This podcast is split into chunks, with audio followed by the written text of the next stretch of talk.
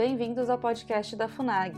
No segundo episódio da série sobre a conjuntura internacional no pós-coronavírus, vamos ouvir o analista internacional e escritor Leonardo Coutinho falar sobre os desafios e as perspectivas para o Brasil nesse contexto. boa noite, boa noite a todos, a todos que nos ouvem, boa noite, doutor Roberto, professor Evandro, professor Taiguara, obrigado pela leitura, menção a, a, ao meu trabalho. É, tentar ser direto e tentar pegar uma carona na fala do professor Evandro e, e na questão dos, das organizações multilaterais. Né? Eu acho que a, a, pandemia de coronavírus ela nos colocou diante de um desafio é, e, que, é, que é repensar essas organizações.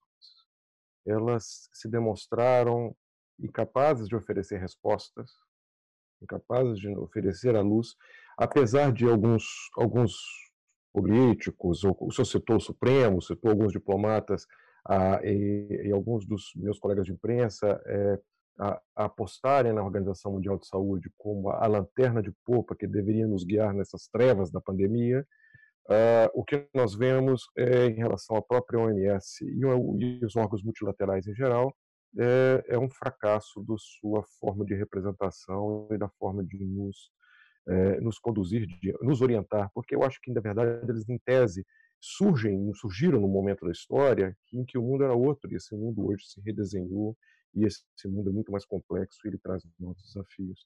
Então, citando em particular a Organização Mundial de Saúde, vou me permitir aqui fazer um pequeno passeio sobre o início da pandemia até agora. A Organização Mundial de Saúde, ela deu, e eu considero eu não a julgaria no primeiro momento por isso, ela deu diretrizes totalmente equivocadas ao mundo em relação a como se comportar diante da pandemia. Por quê?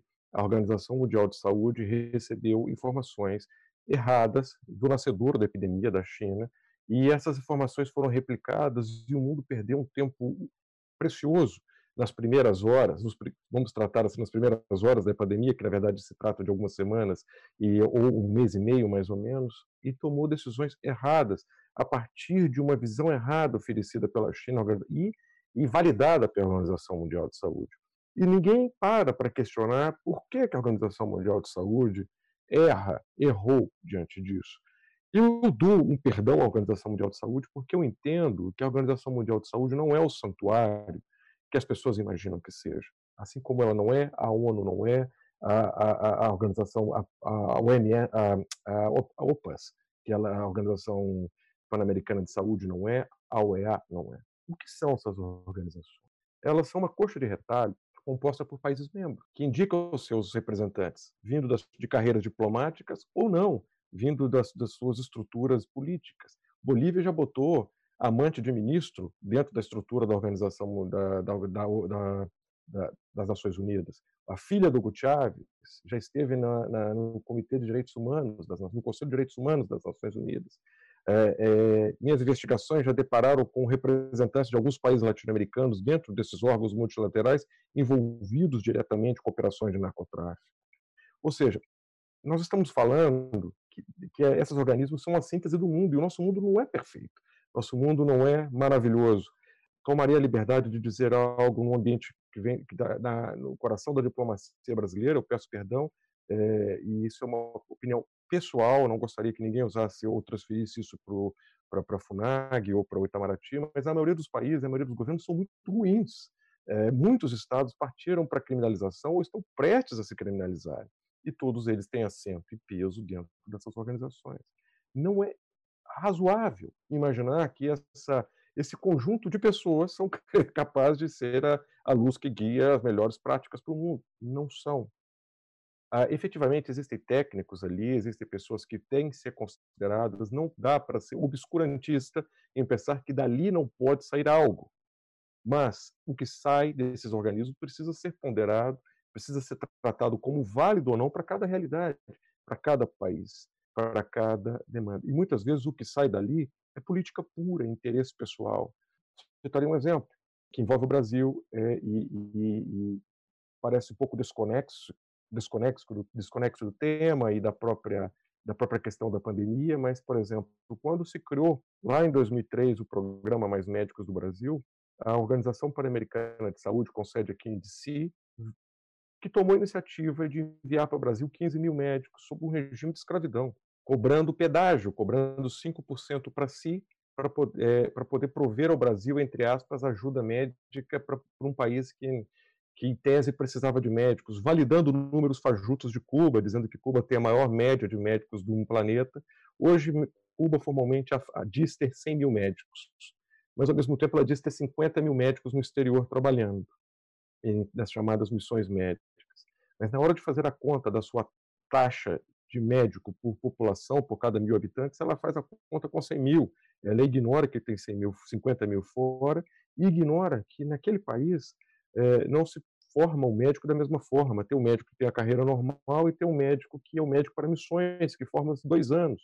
Tem a formação inferior dos nossos enfermeiros brasileiros. E, por favor, peço perdão aos enfermeiros, não estou querendo menosprezá-los, mas mostrando que são carreiras distintas. Enfermeiro e médico são, são carreiras diferentes e, a carreira, e o médico cubano, esses que são formados para exportação, não tem sequer o mesmo tempo e a mesma, mesma profundidade de formação dos nossos profissionais é, brasileiros. Mas o que acontece?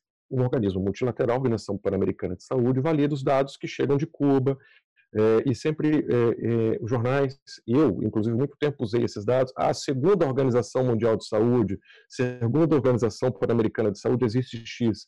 Isso é uma balela, porque são autodeclarações. Os Estados-membros informam, e esses números são validados.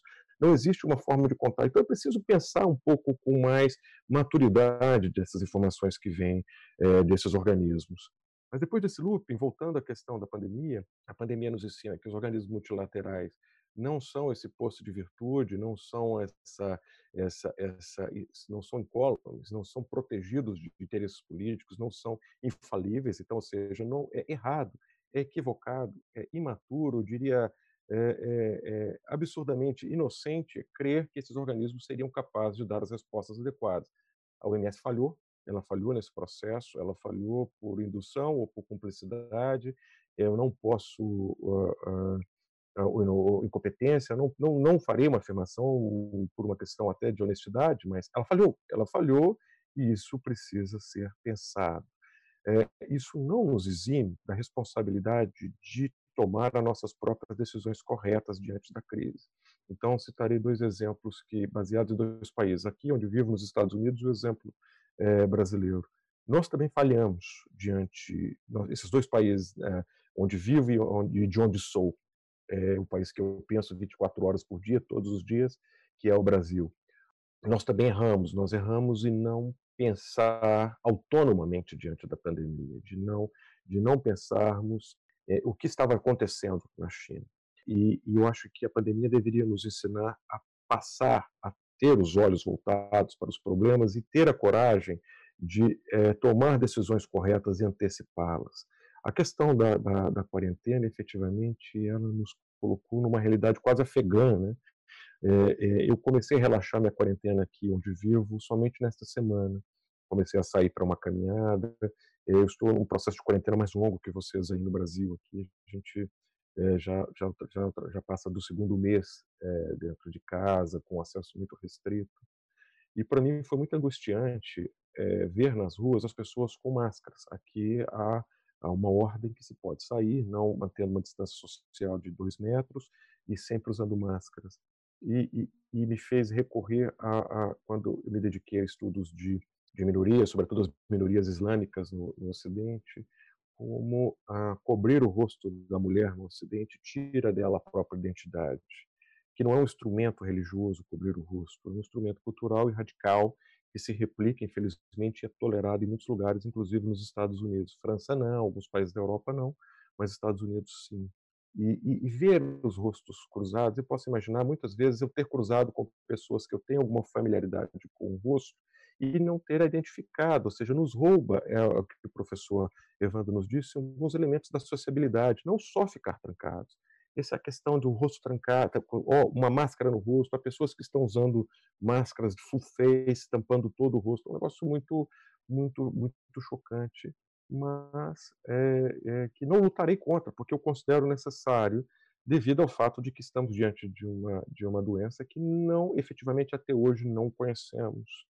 Porque estamos diante de uma, no, de uma nova realidade também como país e como cidadãos que nos obriga a lidar com um agente poderoso, gigante, que, é, que lida com o mundo segundo a sua, seus próprios interesses, suas próprias convicções e proteção da sua estrutura política, que citando o caso, o exemplo da China, que, é que não foi transparente na origem da pandemia e o mundo hoje é, sofre as consequências dessa falta de, de clareza na comunicação. E citei a China, eu volto ao ponto original da, da, da conversa do professor Evandro, a questão do, do, nacionalismo, a questão da nossa identidade nacional.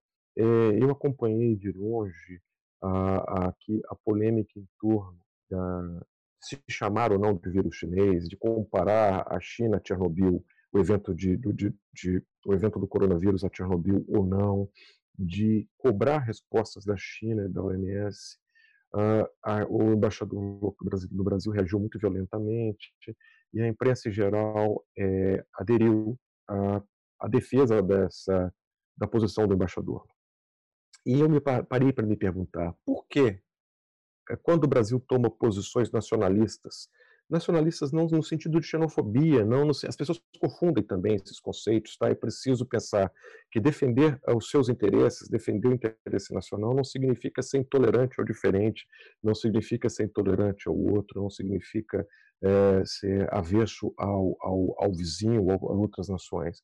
E por que que nós aceitamos o nacionalismo dos outros e não aceitamos o nacionalismo nosso? Quando a China parte com brutalidade, porque a postura do embaixador foi totalmente atípica de um embaixador, é uma com, com brutalidade, com violência para defender a reputação do país, defender a imagem do país, ela, é, ela é legítima, porque cabe ah, ah, e aqui não entrarei se, se ele está certo ou errado nessa defesa, mas ela é legítima na defesa do interesse do país ao qual ele representa, e porque quando o Brasil defende as suas posições, o Brasil está sendo nacionalista e o nacionalismo brasileiro é, ele, é, ele é ridicularizado, ele é tratado como, como, como, como, né, como radicalismo, ele é tratado como um certo anacronismo. Ou seja, existe uma certa vergonha de nós brasileiros em defender o que somos, entender o que somos e pensar no, nos nossos direitos. E na questão, por exemplo, é, Felizmente, volto a recorrer ao exemplo chinês, mas a questão sempre do agronegócio. Né? Não sempre, sempre se recorre à questão, ah, mas a China é o nosso principal parceiro comercial, e se a China parar, parar de comprar nossa soja, nosso, o nosso agronegócio quebra e nós estamos fragilizados. É, nesse sentido, temos que topar o que vem. Eu me pergunto, é, sobre o aspecto muito claro, muito, muito, muito objetivo, o que é mais estrategicamente relevante, o que é mais importante numa relação? Quem compra comida ou quem tem a comida para vender? Quem é mais dependente nessa relação? É, eu, pessoalmente, a partir dos meus estudos e conversas que eu tive, estrategicamente, é quem tem a comida. É quem vende. Nós somos, dentro dessa relação, é, muito mais importantes. Embora é, nós partimos para um nível em que a relação hoje ela é quase é, é, é um casamento em que a, a, a, gente não deve baixar a cabeça porque um outro compra. Nós não somos uma fazenda de soja mais, nós somos uma coisa muito mais complexas, ou seja, sem a soja o governo não se mantém, sem a comida um regime não se mantém. Então, ou seja, entro, a gente pode aprofundar isso mais em frente, mas estou tentando passar por esses pontos para pensar por que nós é, não assumimos a nossa relevância estratégica no mundo, não, não assumimos posturas mais maduras no sentido de cobrar melhores respostas. Hoje, lendo sobre a, questão da pandemia, me chama muita atenção que hoje aqui nos Estados Unidos nós vivemos um profundo problema, desabastecimento de equipamentos de máscaras, de eu fico impressionado, meus amigos no Brasil mostram, é muito fácil comprar aí álcool gel, máscaras e tudo, os Estados Unidos estão é, estão totalmente desabastecidos disso. A gente tenta comprar a, uma coisa curiosa, vou fazer um exemplo muito prosaico, mas hoje eu tentei cortar o meu cabelo para participar dessa dessa dessa reunião, desse evento, e os, os barbeiros estão fechados, não estão funcionando. Eu não consegui comprar uma máquina de cortar cabelo porque está esgotado. esgotado nas lojas, esgotado nas lojas online, nas lojas físicas.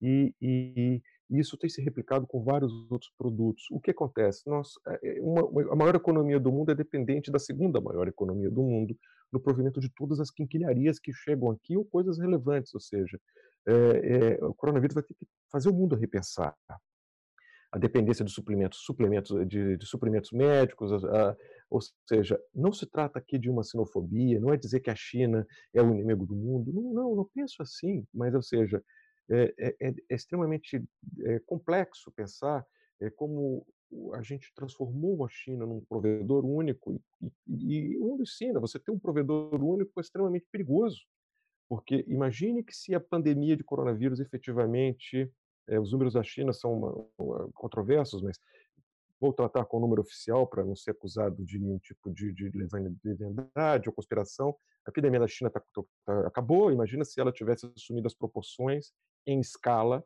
do que está acontecendo nos Estados Unidos. A China hoje estaria paralisada e o mundo estaria verdadeiramente sem acesso a, a, a, a vários insumos. Ou seja, o mundo, o mundo dentro do coronavírus, da pandemia e pós-coronavírus, precisa se reorganizar, precisa se reorganizar nas suas relações com os organismos multilaterais, ele precisa se reorganizar como Estado, os Estados têm que assumir o seu papel, perder um pouco, é, assumir as suas funções nacionalistas não significa fechar fronteiras, não significa é, é, encurtar as relações, mas significa tomar as rédeas e pensar em soluções autônomas, soluções mais criativas, soluções adequadas para o seu povo, mais ágeis e mais rápidas. Ou seja, nós ficamos, demoramos muito como Brasil, uma crítica que eu faço ao Brasil, demoramos significativamente para fechar as nossas fronteiras, nós ficamos vendo a epidemia isso é uma coisa muito interessante. É, é, é, professor Evandro, terminaria minha, minha, primeira colocação, que eu sei que já excedi o tempo, peço perdão, mas quando ele toca essas questões dos nossos valores ocidentais, que se tornam muito parecidos com a, a quarentena, a máscara, essa sensação está muito parecida com é, do, das pessoas durante o regime soviético. É, o coronavírus também só mostrou sua face quando ele chegou no Ocidente, quando ele chegou nas democracias. E ainda quando ele passava pelo Irã, ainda não era muito claro. Ele mostrou, ele se revelou na Itália, ele se revelou na Europa, é, ele se revelou entre nós. Ele mostrou por quê? Porque nós temos nossos valores são são esses são os valores que revelam, né? Nós temos, a, a, a, nós temos imprensa livre, nós temos check and balance, instituições que brigam entre si, mas são livres, e isso, tem, isso é saudável, elas, elas existem. É, por exemplo, enquanto é, o senhor falava, e eu levantei os números, me perguntou da América Latina, por exemplo, Argentina e Cuba, se você. Eu, acho, eu gosto muito de olhar por taxa de milhão, por milhão de habitantes, Argentina e Cuba, se você for pensar, está com um décimo de contágio do Equador me parece estranho, me parece atípico pensar que o Equador tem 1.807 casos por milhão de habitantes de confirmados, a Argentina tem 108, Cuba tem 140, né? a média do mundo é de 477, o Brasil tem 540 casos por milhão de habitantes. Estamos um pouco acima da média do mundo. É, Chile, Peru, Panamá estão muito acima, e esses países como Cuba, Argentina, Bolívia, não têm casos.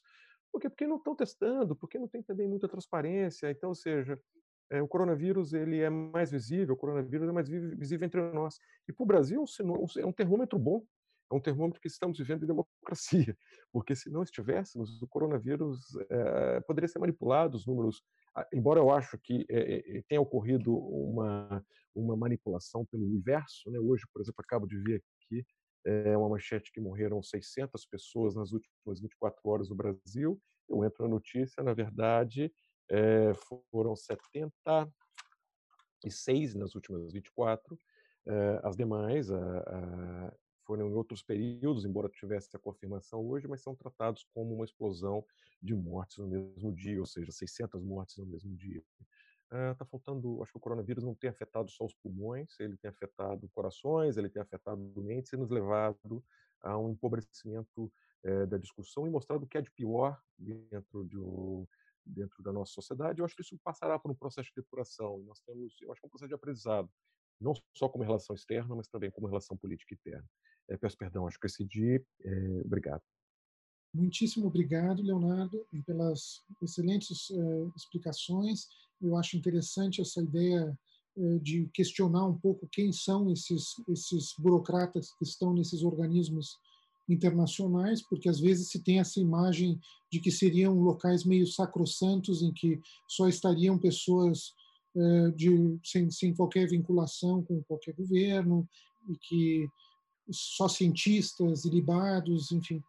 Mesmo que fosse essa a realidade, seria impossível que um organismo pudesse apresentar uma solução comum para mais de 200 países e ainda mais em países grandes como o nosso, né, que tem realidades muito distintas dependendo do estado, até mesmo do município, enfim.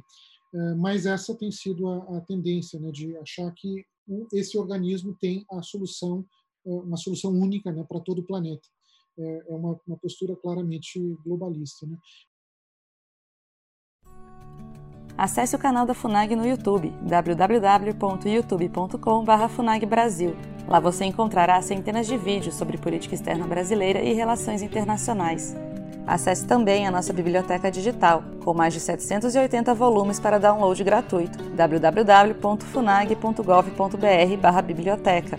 Acompanhe as atividades da FUNAG Brasil no Facebook, Twitter, Instagram e Flickr.